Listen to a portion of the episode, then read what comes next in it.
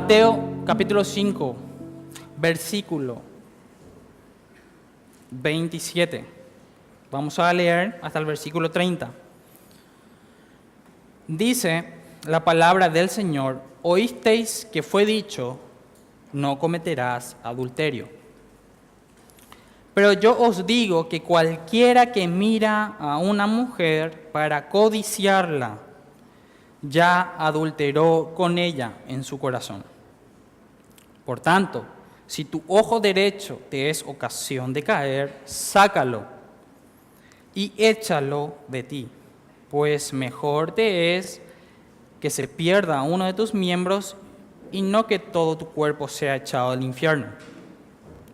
Y si tu mano derecha te es ocasión de caer, córtala y échala de ti, pues mejor te es que se pierda uno de tus miembros y no que todo tu cuerpo sea echado al infierno. Bueno, esta porción, hermanos, de, de las Escrituras es, eh, se encuentra dentro del Sermón del Monte. Y como dijimos anteriormente, hace varios meses ya que estamos estudiando este sermón, eh, Jesús se encuentra delante de sus discípulos en este momento, ¿sí? Eh, está enseñando acerca del reino de los cielos, está hablando acerca de la, del entendimiento de lo que es un creyente, de cómo un, un creyente busca la justicia y cómo esa búsqueda de la justicia lleva a que el creyente realmente sea luz, sea sal y que tenga una justicia no basada en sí mismo, sino una justicia basada en Jesucristo. Y la enseñanza, si uno, uno está aquí por primera vez, si uno quiere estudiar el Sermón del Monte, el Sermón del Monte inicia cuando Jesús ve a una multitud y se sienta en una altura de un monte, en el capítulo 5, versículo 1. Entonces ahí empieza a hablar acerca del reino de los cielos, a predicar. Y esto va hasta el capítulo 8, versículo 1, cuando Jesús nuevamente baja del monte. Entonces, nosotros lo que podemos encontrar a lo largo de estos versículos, a lo largo de estos capítulos, eh, es que la enseñanza del Señor Jesús tiene mucho que ver con eh, la enseñanza que se enseñaba en aquel momento acerca de la ley. Nosotros habíamos estudiado que la ley era dada de una forma totalmente superficial, de tal manera que los religiosos de la época ya no enseñaba la esencia de la palabra de Dios, sino simplemente enseñaban ya doctrinas de hombres. Jesús denunció esto más de una vez. Entonces, Jesús a lo largo del Sermón del Monte, como vamos a ir viendo más adelante, también habla acerca de juicios, ¿sí? habla acerca, obviamente, de bienaventuranzas, de juicios, del deber de un cristiano o de un hijo de Dios, hace alegorías muy pertinentes para la época que hasta hoy trascienden para nosotros. Y expone la ley de Dios, ¿sí? El Sermón del Monte expone la ley de Dios a la luz del corazón del hombre, en referencia al corazón del hombre. Entonces el Señor Jesús impartió este sermón al aire libre. Imagínense al Hijo de Dios, Dios encarnado, y impartiendo la enseñanza, hablando acerca de lo que realmente es el significado de la ley. Y los judíos de aquel momento escuchaban atentamente este sermón. Entonces, como dijimos, no solamente estaban los discípulos alrededor del Señor, sino que también siempre había una multitud que buscaban al Señor Jesús, algunos realmente con un corazón sincero y otros por, por los milagros que veían en Jesús, y también había otros que no agradaban mucho lo que Jesús decía. Los reformadores vieron esta, este sermón como algo, como una enseñanza totalmente inexorable. Eso quiere decir algo que no puede pasar desapercibido, que uno realmente tiene que estudiar, uno que realmente tiene que meditar en lo que es este sermón, ¿sí? Porque primeramente obliga al creyente a que se examine a sí mismo y al no creyente directamente lo lleva a la gracia, porque desnuda totalmente el pecado. Eso era la opinión que tenían los reformadores. Y este sermón realmente ha inspirado a muchos hombres de Dios para elaborar eh, libros inclusive. Entonces la enseñanza que dejó el Señor Jesús es muy grande para nosotros. Entonces debemos dar gracias al Señor que hoy podamos entender perfectamente su palabra y podamos realmente estudiar de una forma sistemática, expositiva y en serie este sermón.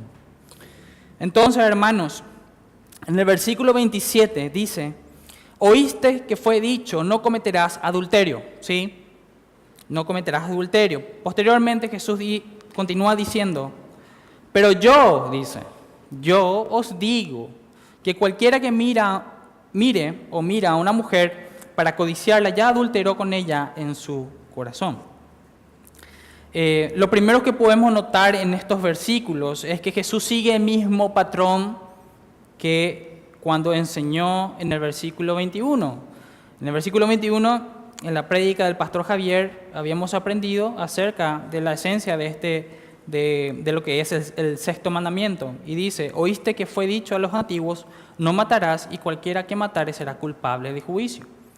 Pero yo os digo nuevamente, Jesús continúa, haciendo la, eh, continúa utilizando el mismo método de enseñanza, pero ahora se está enfocando en el séptimo mandamiento, que es no cometerás adulterio.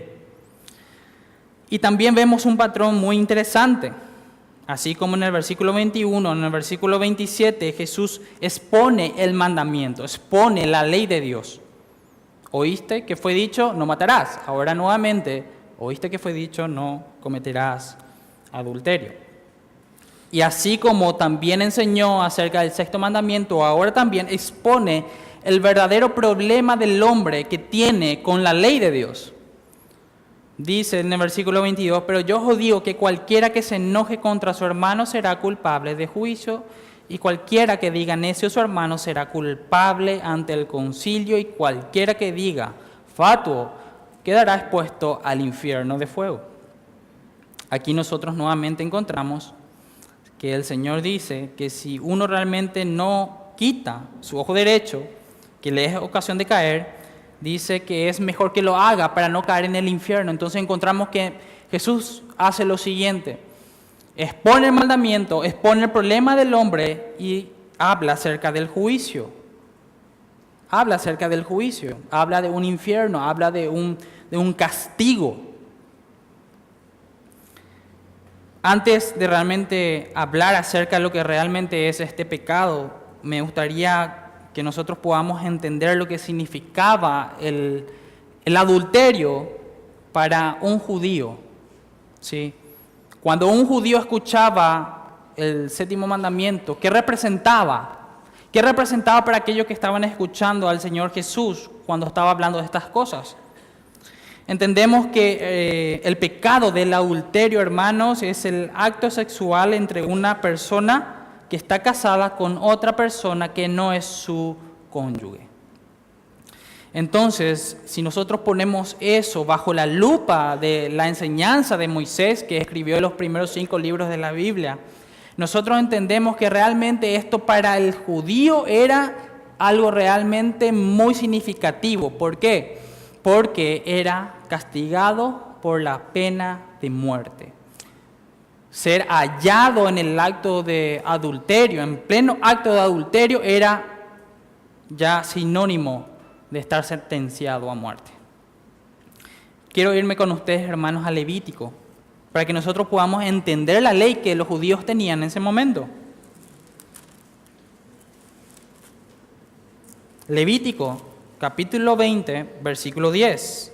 Dice la palabra del Señor, si un hombre cometiere adulterio con la mujer de su prójimo, el adúltero y la adúltera indefectiblemente serán muertos.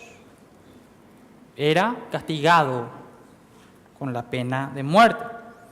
Y si de Levítico nos, nos vamos a Deuteronomio 22, vamos a encontrar que la ley, si la Torá, lo escrito de Moisés, continúa hablando acerca de este pecado. Deuteronomio 22, versículo 22.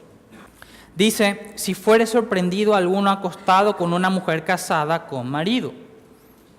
Ahora es, eh, es, la misma esencia de pecado, pero dice, si fuere sorprendido alguno acostado con una mujer casada con marido, ambos morirán. El hombre que se acostó con la mujer y la mujer también. Así quitarás el mal de Israel. Entonces vemos que la pena capital no solamente era para un género, sino era para ambos, tanto para hombre y para mujer. Si uno era hallado en pleno acto de adulterio, era castigado con la muerte. Entonces, eh, esta pena de muerte no era aplicada si alguno tenía una sospecha. Tenía que ser encontrado en pleno acto. Si uno realmente tenía una sospecha en aquel tiempo que si su cónyuge, si su mujer, voy a hacer un ejemplo, eh, realmente estaba, le estaba siendo infiel, había todo un proceso, había una ley dada por Moisés y había un proceso que tenía que pasar esa mujer para saber si era culpable o no. Esa es la famosa ley de los celos. Eso pueden encontrarlo en número 5, versículo 11 al 31. Es bastante largo, por eso no lo leo, así que pueden anotarlo. Pero en esencia lo que decía allí es que lo que dice allí es que si un hombre sospecha que su mujer le está siendo infiel y siente celos, ¿sí? por eso se llama la ley de los celos, y empieza a tener celos, él tiene que, él lo que debía hacer es llevar a su esposa junto a un sacerdote. El sacerdote iba a hacer toda una ceremonia dada por Dios para corroborar si realmente su cónyuge era inocente o culpable. Entonces, la pena de muerte no aplicaba simplemente con una sospecha, tenía que ser en el acto. Y si uno sospechaba, había todo un ritual para llevar a que realmente se sepa si es verdad o no. Eso es lo que ocurría en aquel tiempo. Entonces cuando Jesús, hermanos, habla a los judíos sobre el séptimo mandamiento, se tenía el conocimiento de todo esto para un judío. Cuando hablaban, de adulterio, ellos ya directamente, pena de muerte, directamente, si eh, lo que dice en número 5, ya tenían aquí en la mente. Y tal vez muchos de ellos decían, bueno, pero yo tal vez nunca adulteré, pero Jesús le dice en el versículo 28, si nosotros nuevamente nos vamos a nuestro texto, le dice algo que realmente fue muy duro de digerir y también hoy, muy duro de digerir porque dice, pero yo os digo que cualquiera que mira a una mujer para codiciarla ya adulteró con ella en su corazón. En otras palabras, Jesús estaba exponiendo la sentencia sobre ellos porque no se trataba simplemente de cumplir la ley y, decir, aquí yo no tengo nada que ver, yo soy justo en este pecado. Jesús ahora le muestra que realmente son culpables y merecen morir. Fue algo muy significativo para, para ellos y para todos nosotros también. Entonces, hermanos, eh, era todo este el contexto que llevaba, ¿sí? Y aparte que era todo un desenlace eh, con un escándalo. Imagínense a un hombre, a una mujer encontrado ya semidesnudo, sacarlos en la, en la plaza y apedrearlo ahí. Era algo bastante escandaloso. Cuando Jesús enseña, hermanos, que ciertamente no solo el que comete adulterio de forma física es culpable, sino que el simple acto de mirar con codicia a una mujer, ¿sí? ya es lo mismo de haber cometido el pecado físicamente. Uno de repente podría eh, decir, bueno, yo nunca he cometido adulterio porque nunca he tenido relación sexual con una mujer que no sea mi esposa, pero el simple hecho de que un hombre o una mujer piense, ¿sí? Tenga un impulso interno, una atracción, que va más allá de lo normal y que solo debe ir dirigida a su cónyuge. Cuando uno empieza a tener esa tendencia y a empezar a desear a una persona que no sea su esposo o esposa, dice que es lo mismo, la palabra nos dice que es lo mismo que nosotros hayamos cometido el pecado adulterio de una forma física. Entonces estamos en un gran aprieto. La palabra de Dios nos lleva y nos expone y nos dice que estamos en un aprieto. Porque sinceramente, hermanos, yo no estoy aquí como el ungido, como dice el pastor Javier, no, no soy ningún ungido. Y ciertamente puedo decirle que es una gran lucha. Y estamos en un aprieto. Estamos delante de un peligro. Entonces, hermanos, Jesús, cuando nos enseña esto, nos está diciendo que el problema no radica en cumplir la ley y ya. No es simplemente, bueno, yo soy un cristiano, yo sigo a Dios, pero nunca he cometido adulterio. Pero sin embargo, en la práctica, en el diario vivir, ¿sí? constantemente adulteramos y nos engañamos a nosotros mismos. Dice sino que al corazón. ¿sí? Jesús nuevamente ataca el corazón del hombre. ¿sí? El corazón del hombre es la fábrica de pecado más grande que pueda existir. Y Jesús está rompiendo una enseñanza que no simplemente es no hacerlo, sino cómo está tu corazón. Y eso también se, se traslada en el momento de la adoración. Uno puede, dice, adorar y honrar a Dios de labios para afuera, pero la palabra de Dios nos dice que debemos adorar en espíritu y en verdad, y eso tiene mucho que ver con nuestro ser interno, con nuestro espíritu, con nuestro corazón. Entonces Jesús lo que hace es colocar la ley de Dios donde realmente debe estar. No está de ninguna manera dando una nueva ley. ¿sí? Jesús no está dando una nueva ley, lo que está haciendo es colocar la ley de Dios donde debe estar, inalcanzable de cumplir para nosotros. No se puede cumplir la ley de Dios a cabalidad, ninguno. Entonces podemos imaginar cómo fue el, el, impacto que tuvo esta enseñanza para aquellos hombres y también para nosotros el día de hoy. Y aquí la palabra, en el versículo 28, cuando dice, pero yo os digo que cualquiera que mire a una mujer para codiciarla, aquí realmente cobra mucho sentido el, el griego original, ¿sí? que se toma aquí para traducir la palabra codiciar. ¿sí? Viene del griego epetumeo, que lo que significa es, eh, destaca la idea o la acción de tener un impulso interno por encima realmente de la otra persona. En síntesis, no es lo que la otra persona tenga, sino lo que yo genero dentro mío. Entonces ahí yo creo que ya se rompe esa, ese tabú. Bueno, pero las mujeres de hoy luego se visten por la calle como, bueno, no es la persona, es lo que realmente se genera en el corazón del hombre, es el impulso interno por encima de la persona deseada. Ahora, ese impulso interno está relacionado con nuestros corazones. Jesús enseñó en Marcos 7 eh, acerca de lo que contamina al hombre. Lo que contamina al hombre no es lo que entra, sino lo que sale. Porque lo que sale del corazón del hombre es la lascivia, el adulterio, las fornicaciones, ¿sí? Eh, y todo lo malo, cualquier tipo de maldad. Y eso es lo que hace al hombre que sea contaminado. Entonces vemos, hermanos, cómo el poder destructivo del pecado inclusive va directamente contra una institución creada por Dios en santidad. Nosotros entendemos que en Génesis 2 Dios instituyó el matrimonio y lo hizo de una manera totalmente santa, de una, manera totalmente pura.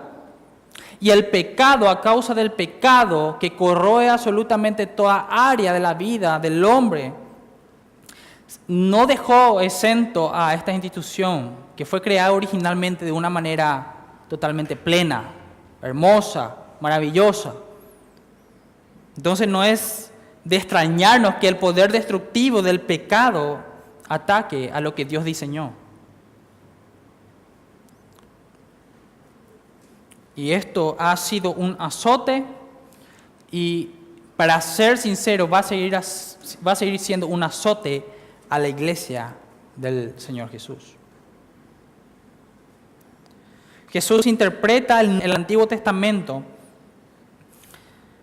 perdón, en Marcos 10, 8 y 10, cuando dice, y los dos serán una sola carne, por consiguiente, ya no son dos, sino una sola carne. En Génesis 2, 24 encontramos esto. Entonces Jesús habla acerca del matrimonio, acerca de, de la esencia pura del matrimonio, que solamente puede haber una interacción, solamente puede haber una relación con el cónyuge, con el esposo, con la esposa. Y esto, eh, una sola carne, obviamente se entiende también en el sentido físico, pero también tiene mucho que ver con el, con lazo emocional, con lo que uno se debe al cónyuge. Un marido se debe totalmente a su mujer, tanto físicamente como emocionalmente y en cualquier forma, en absolutamente todo. Cuando un hombre no, no deja de lado ciertas atenciones que demanda a su esposa, que con razón demanda por ser el simple hecho de ser su esposa, y va y enfoca una atención a otra mujer que no es su esposa, entonces ahí estamos realmente en otro aprieto. Porque lo que nosotros podamos dar a nuestras esposas es netamente a nuestras esposas. Si estamos siendo realmente atentos con otra mujer que no es nuestra esposa, estamos en un problema grave. Y esto obviamente, si lo invertimos, también va para las, para las mujeres. Entonces, hermanos, Dios demanda que así como en Génesis 2.24 el matrimonio sea santo, ¿sí? interpretamos también en el Nuevo Testamento, Pedro enseña que sea el hecho sin mancilla, sin ninguna cosa mala. ¿Sí? Dios demanda que a los que se han unido en matrimonio mantengan el pacto que hicieron con Dios. Entonces vemos nuevamente que Jesús ataca lo más profundo del hombre. Jesús hoy nos está diciendo que realmente nosotros no estamos libres de esto. Jesús nos enseña hoy que tenemos que estar atentos ante este peligro, porque es como si fuera a tratar de, ignorar a una jirafa que está en medio de la sala. Es un peligro que está allí, en cualquier momento, en cualquier circunstancia, y con la persona menos pensada. Y cuando yo digo que Jesús nos da la manera de cómo lidiar es porque en el versículo 29 nos enseña lo siguiente, dice, por tanto, si tu ojo derecho te es ocasión de caer, ¿sí? Jesús aquí está asumiendo ya que cada uno de nosotros ya pecó en esto, en mayor o menor medida. ¿Por qué? Porque Él ya, ya descubrió el corazón del hombre. Ya fue al corazón del hombre, ya, ya demostró que el corazón del hombre realmente es el problema. Ahora, en el versículo 29, por eso dice, por tanto, ella directamente ve, las, ve la forma en que uno cae. ¿Sí? Y dice, por tanto, si tu ojo derecho te es ocasión de caer, sácalo y échalo de ti, pues mejor te es que se pierda uno de tus miembros y no que todo tu cuerpo sea echado al infierno. Y si tu mano derecha te es ocasión de caer, córtala y échala de ti, pues mejor te es que se pierda uno de tus miembros y no que todo tu cuerpo sea echado al infierno. Interesante cómo el Señor utiliza el ojo derecho y la mano derecha. ¿Sí? Vamos a darle un sentido a eso. Ciertamente, hermanos, Jesús muestra y enseña cómo lidiar con estos pecados. Ahora, no hay que entender lo que Jesús está enseñando aquí de una forma literal.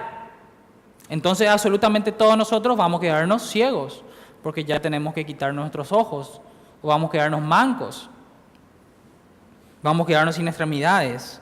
O sea, Jesús no está abogando a la automutilación aquí. No está diciendo que literalmente uno se tenga, se tenga que sacar el ojo o cortar la mano. Porque como dijimos, aunque uno se quite el ojo o se corte las extremidades, el problema está en el corazón. Entonces, si decimos, si afirmamos que hay que cortarnos las manos, estamos siendo incongruentes, incoherentes con el texto. Lo que nuestro Señor está enseñándonos es que no debemos enfrentar este pecado con la automutilación, pero sí está hablando de estirpar toda cosa, toda persona, toda situación, toda oportunidad que pudiera existir y que podrían hacernos caer.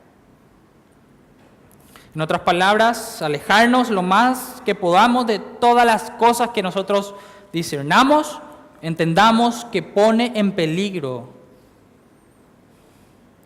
nuestras vidas en un sentido espiritual. Hermanos, cuando nosotros leemos, si tu ojo derecho te es ocasión de caer, nuevamente aquí la palabra original original de la palabra caer es escandalizo. Y cuando uno utilizaba en aquel tiempo esta palabra, lo que significaba era eh, la acción de poner un lazo escondido, de poner una trampa. También se utilizaba esta palabra para cuando uno iba a cazar, ponía una trampa y un cebo, que era realmente eh, algo eh, deseado por un animal. Entonces, lo que está diciendo el texto es que uno debe cortar absolutamente todo y debe tener cuidado de cualquier lazo, de cualquier oportunidad, de cualquier situación, debe cortar eso. No debe haber en nuestras vidas eh, ni siquiera la segunda oportunidad. Puede agarrarnos desprevenidos, ¿sí? Pero nosotros que somos hijos de Dios, discernimos las cosas espirituales, decimos seguir a Cristo, debemos de entender eso como un peligro contra mi matrimonio, nuestro matrimonio, un peligro contra pecar contra Dios que trae sus consecuencias. Entonces significa esta palabra poner un lazo, una piedra en el camino también, poner un cebo para trampa. Y un cebo, cuando uno realmente quiere cazar un animal, no pone algo que no le guste al animal. Pone realmente algo tentador, algo que realmente la atraiga, tanto por el olor, por la vista, de cualquier forma. Entonces Jesús habla acerca de que si cualquier situación que nosotros podamos pasar, si hay algo que nosotros podamos detectar, y esto aquí hay una trampa, esto es algo realmente que yo no debo estar eh, hablando con esta persona, yo no debo estar, ni siquiera estar cerca de esta persona. Debemos de cortar eso de raíz. De raíz. No debe haber ni siquiera eh, la oportunidad que nosotros coqueteemos con eso, ni mucho menos creernos que nunca nos va a pasar. Entonces Jesús ya da por sentado que realmente eh, cada uno de nosotros peca en, de esta manera entonces dice, nos enseña que hay formas de cómo lidiar. Jesús en otras palabras está eh, utilizando la forma tajante, estamos hablando acerca de una decisión radical. No hay, no hay me, cae, bien, no hay me ayuda en tal cosa, no hay eh, realmente es una persona que me escucha, no, se corta. No hay negocio ahí. Si no es, si no es nuestra esposa, si no es eh, el esposo de ustedes, se debe cortar. Este es el sentido que le da al Señor Jesús. Así como vemos la forma de combatir este peligro, también Jesús enseña qué ocurre si uno negocia con este impulso interno de su corazón y coquetea con el pecado hasta inclusive caer revolcado con él. Jesús, como dijimos al principio, hermanos, enseña que hay un juicio, hay una condenación, hay un juicio de Dios por esto, como cualquier otro pecado. Pero nosotros debemos entender, no en el rango de categorizar, no, no, no vamos a entrar en el, en la forma de categorizar pecados, pero hay pecados que tienen una repercusión más graves que otras. Pero delante de Dios toda transgresión o no conformidad a su ley ya es pecado. Entonces nosotros entendemos con lo que está enseñando el Señor Jesús aquí que hay un juicio. Y ese juicio puede ser temporal. Puede haber un castigo temporal aquí, mientras vivamos, o puede ser, en el peor de los casos, un castigo absolutamente eterno. Vayamos a Proverbios capítulo 6, porque el mandamiento es lámpara y la enseñanza es luz, algo que te hace ver en la oscuridad, te cuida de los peligros de la, de la oscuridad. Y camino de vida las reprensiones que te instruyen, para que te guarden de la mala mujer, de la blandura de la lengua de la mujer extraña. No codicies su hermosura en tu corazón. No codicies su hermosura en tu corazón, ni ella te prenda con sus ojos porque a causa de la mujer ramera, el hombre es reducido a un bocado de pan, y la mujer caza la preciosa alma del varón. Tomará el hombre el fuego en su seno, ¿sí? poner fuego aquí en el pecho, sin que sus vestidos ardan. Andará el hombre sobre brasas sin que sus pies se quemen. En otras palabras, cometer este pecado no tendrá alguna consecuencia. Así que así es el que se llega a la mujer de su prójimo.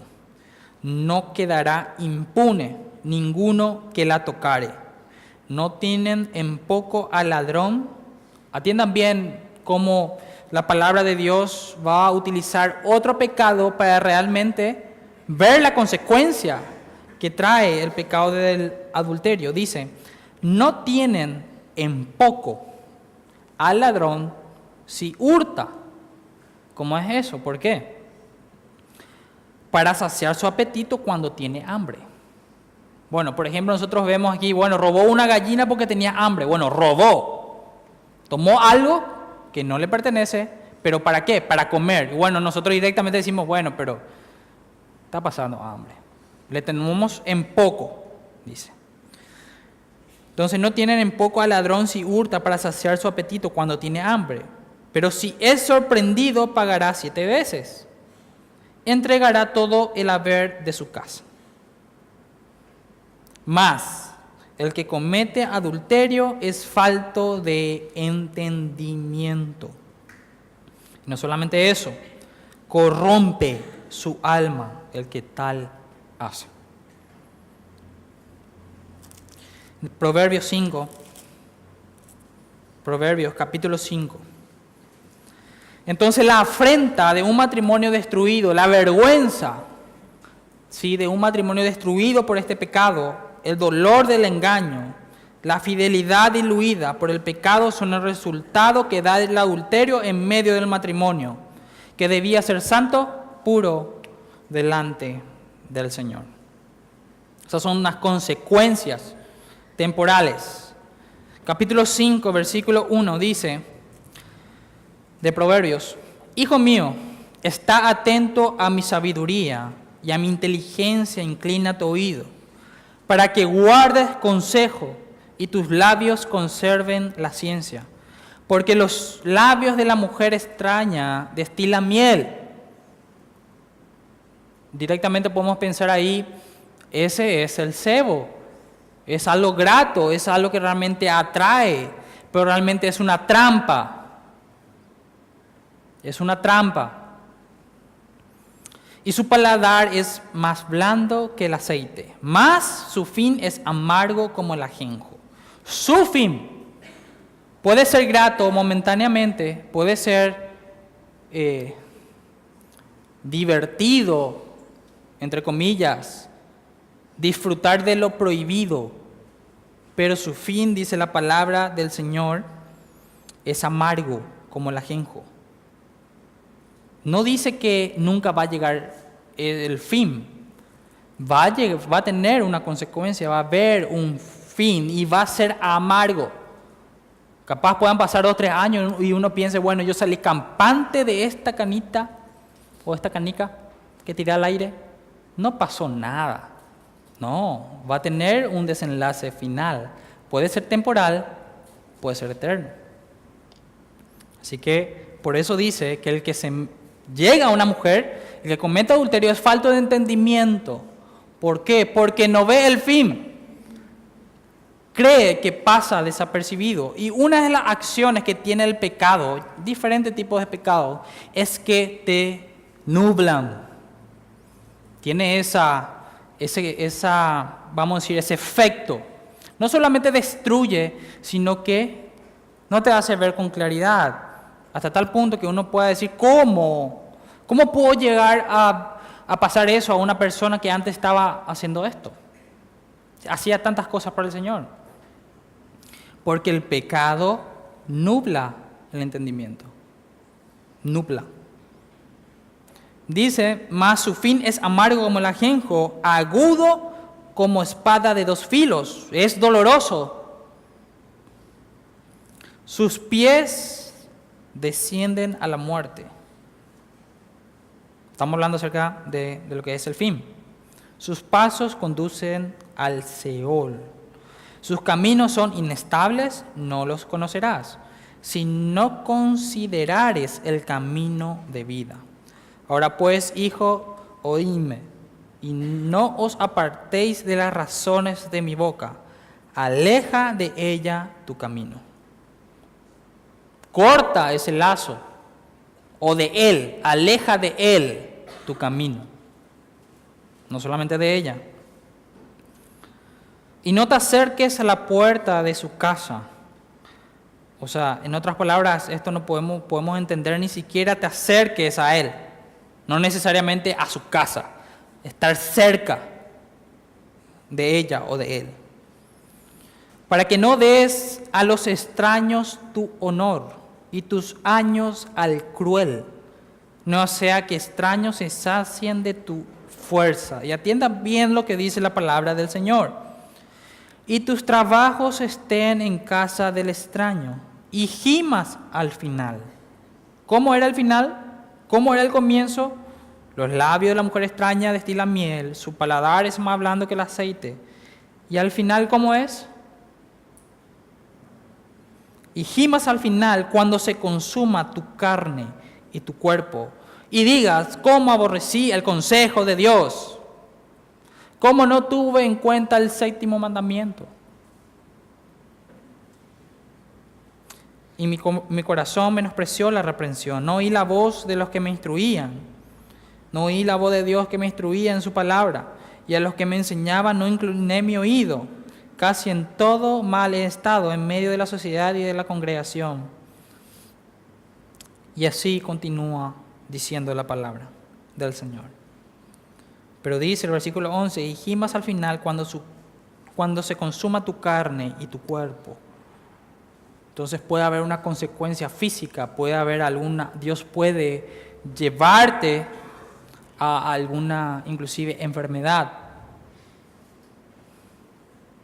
Que lleve tu esfuerzo, que lleve tu vigor y que cada vez te vayas acercando al Seol, cada vez más cerca a la muerte y gimas al final.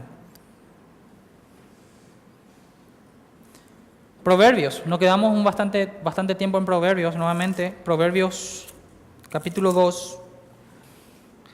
El eh, Proverbio 2 eh, habla acerca de la sabiduría. La sabiduría podemos entender de la siguiente manera. La sabiduría viene de Dios. Dios provee la sabiduría.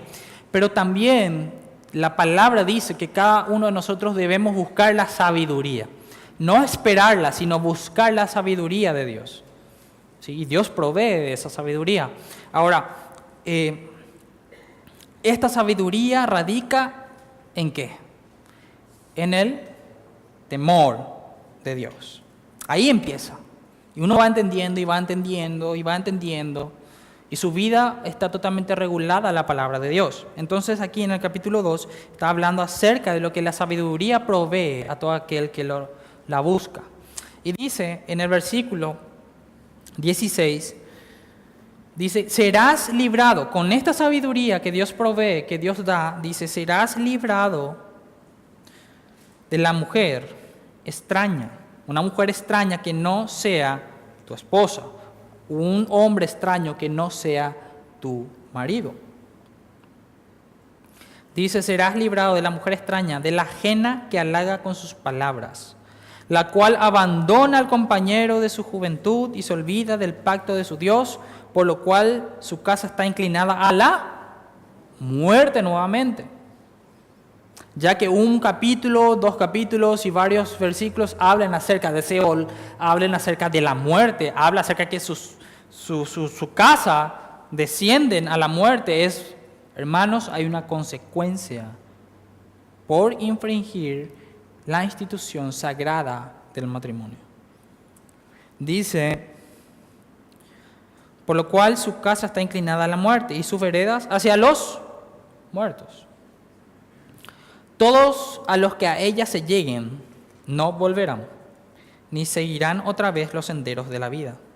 Así andarás por el camino de los buenos y seguirás la vereda, de los justos, si sigues la sabiduría. Entonces, son solamente con proverbios encontramos realmente eh, el peligro. Es por eso que la prédica se llama el peligro del adulterio. No solamente el adulterio del corazón, porque es un peligro. Es un peligro que está allí. Es lo mismo que nosotros vayamos a un bosque, ¿sí? Y tengamos que sobrevivir en un bosque lleno de, animales peligrosos. No vamos, no vamos a entrar simplemente con un, con un palito a ese, a, ese, a ese bosque para tratar de defendernos. Vamos a prepararnos adecuadamente para poder sobrevivir. Bueno, eso es el mundo. Hay peligros. Dice el capítulo 7 de Proverbios, Hijo mío, guarda mis razones y atesora contigo mis mandamientos. Guardas, guarda mis mandamientos y vivirás y mi ley como las niñas de tus ojos. Lígalos a tus dedos. Escríbelos en la tabla de tu corazón Di a la sabiduría, tú eres mi hermana, y a la inteligencia, llama parienta, para que te guarden de la mujer ajena. Ustedes se dan cuenta cómo los mandamientos, la palabra de Dios, la sabiduría de Dios, no solamente te cuidan de este pecado, pero encontramos ya en varios capítulos acerca que directamente va al pecado de adulterio. De una forma especial. Dice, para que te guarden de la mujer ajena y de la mujer extraña. La mujer que tiene marido o una mujer extraña que no sea esposa o hombre. Cuando digo mujer ya directamente quiero que entiendan tanto hombre para las mujeres y mujer para los hombres. Dice, y de la mujer extraña que hablando sus palabras, porque mirando yo por la ventana de mi casa, por mi celosía, vi entre los simples, consideré entre los jóvenes a un joven falto de entendimiento nuevamente, el cual pasaba por la calle junto a la esquina y iba caminando a la casa de ella. A la tarde del día, cuando ya oscurecía en la oscuridad y tinieblas de la noche, cuando he aquí una mujer le sale al encuentro con un atavío de ramera y astuta de corazón, alborotadora y rencillosa, sus pies no puede estar en casa. Una vez unas veces está en la calle, otras veces en las plazas, acechando por las esquinas. Sació de él y le besó, con semblante descarado le dijo, sacrificio de paz había prometido, hoy he pagado mis votos, por tanto he salido a encontrarte, buscando diligentemente tu rostro y te he hallado. He adornado mi cama con colchas recamadas con cordoncillo de Egipto. He perfumado mi cámara, mi cámara con mirra, aloes y canela. Ven, embriaguémonos de amores hasta la mañana, alegrémonos en amores, porque el marido no está en casa, se ha ido a un largo viaje. En otras palabras, esto no es que eh, nosotros tenemos que entender este capítulo, no que uno va a ir caminando y ya alguien le va a agarrar y le va a decir, he preparado una cámara, he preparado con aloe, he preparado con canela, puse glade, puse esto, puse aquello. No, no es que va a ocurrir eso, sino que estamos viendo a una persona que está caminando en su vida en cualquier momento, ¿sí? Y se presenta una oportunidad para dar lugar a que ocurra el adulterio. No necesariamente debemos entender que tiene que ocurrir así para saber que no estamos ya fallando, inclusive, y sin darnos cuenta. Entonces, hermanos, vemos que hay un juicio. Hay un juicio de Dios para aquellos que persisten en estos caminos. Hay juicios para aquellos hijos de Dios que no va y que Dios no va a detener su mano para realmente extender la disciplina. Por otro lado, aquel que vive sin Cristo, practicando este pecado como aquellos que practican otros, dice la palabra en 1 Corintios 6, 9 que no van a heredar el reino de los cielos. Entonces vemos que hay consecuencias temporales y eternas. Realmente, hermanos, uno debe cortar cualquier lazo, cualquier oportunidad, hablamos de eso. Pero muchas veces podemos prepararnos, ¿sí? Estar atentos, ¿sí? Pero cuando se presente la oportunidad debemos estar lo suficientemente llenos del Señor, lo suficientemente llenos de la palabra del Señor, buscando la sabiduría de Dios, ¿sí? para no ceder en ese momento. en algún momento del ministerio del Señor Jesucristo, un día Él estaba enseñando, dice la palabra, Jesús estaba enseñando y en algún momento irrumpieron aquellos que no agradaban que no, agradaban la, no se agradaban de la enseñanza de Jesús, los escribas y fariseos. Y en aquel momento Jesús estaba rodeado de gente, estaba inclinado, estaba escribiendo algo en el suelo. Y llegan los fariseos, imagínense esa escena, llegan los fariseos con una mujer que ha sido sorprendida. Y ahora yo le puedo preguntar a ustedes qué tenía que ocurrir. Si ha sido sorprendida según la ley que estudiamos, debía morir. Bueno, entonces ellos vinieron respaldados por la ley de Dios. Y dice que le presentan a Jesús el caso de esta mujer. Y para continuar me gustaría que abran sus fibras en Juan 8. Juan, Evangelio de Juan, capítulo 8. Dice, cada uno empieza al versículo 1, y Jesús se fue al monte de los olivos, y por la mañana volvió al templo y todo el pueblo vino a él, y sentado él les enseñaba. Entonces los escribas y los fariseos le trajeron una mujer sorprendida en adulterio. Y poniéndola en medio, le dijeron, maestro, esta mujer ha sido sorprendida en el acto mismo del adulterio. Y en la ley nos mandó Moisés apedrear a tales mujeres. ¿Tú pues qué dices? Mas esto decían tentándole para acusarle. Pero Jesús, inclinado hacia el suelo, escribía en tierra con el dedo. Y como insistieran en preguntarle, y como insistieran en preguntarle, se enderezó y les dijo, el que de vosotros esté sin pecado sea el primero en arrojar la piedra contra ella. Jesús no dice, no la condenen. Jesús dice, condena, o sea, mátenla, pero que empiece aquel que esté libre de pecado primero. Él inclinándose de nuevo hacia el suelo siguió escribiendo en la tierra. Pero ellos al oír esto, acusados por su conciencia, salían uno a uno, comenzando desde los más viejos hasta los postreros. Y quedó solo Jesús y la mujer que estaba en medio. Enderezándose Jesús y no viendo a nadie sino a la mujer, le dijo, Mujer, ¿dónde están los que te acusaban? Ninguno te condenó. Ella dijo, Ninguno, Señor. Entonces Jesús le dijo, ni yo te condeno, porque Jesús podía agarrar una piedra y, claro, ni yo te condeno, vete y no peques más. Así como hay un juicio de Dios, hay consecuencias físicas, consecuencias eh, temporales, eternas inclusive. Dios, Jesús, en un caso específico de adulterio como este, Jesús extendió su mano no para arrojar la piedra, no para destruir, no para matar, sino para perdonar. Entonces, como cualquier otro pecado, todo aquel que ve a Jesús y ve su justicia, ve que realmente Él es santo, Jesús dice, ni yo te condeno, yo te perdono, yo te, no te voy a, a destruir, yo extiendo mi mano para darte mi perdón, para darte mi misericordia, porque yo he pagado por ese pecado. Ahora, simplemente debe ser obediente y no pecar más. Y demostrar un cambio de vida. Demostrar un cambio que realmente tu corazón se ha tornado del pecado hacia Dios, de, lo que es la, el pecado, el poder destructivo del pecado hacia una vida santa.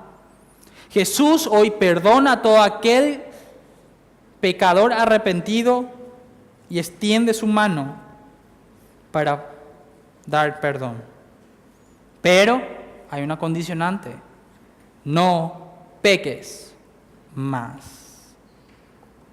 La misericordia el poder perdonador del Salvador perdona el adulterio, restituye matrimonios y conduce en sendas derechas, pero con la exhortación de no pecar más.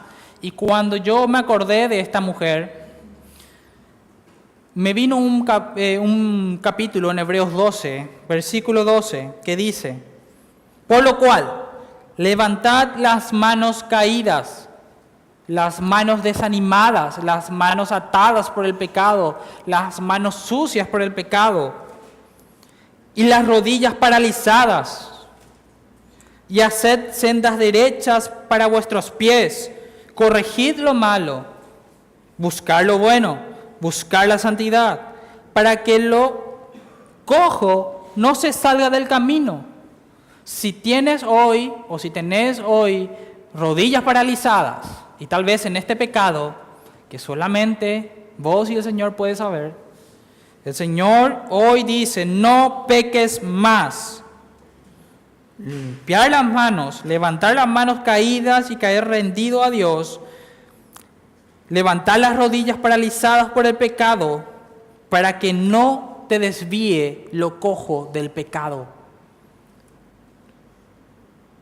Para que eso no te, haga salir del camino, sino que sea sanado. Dios restaura, Dios perdona.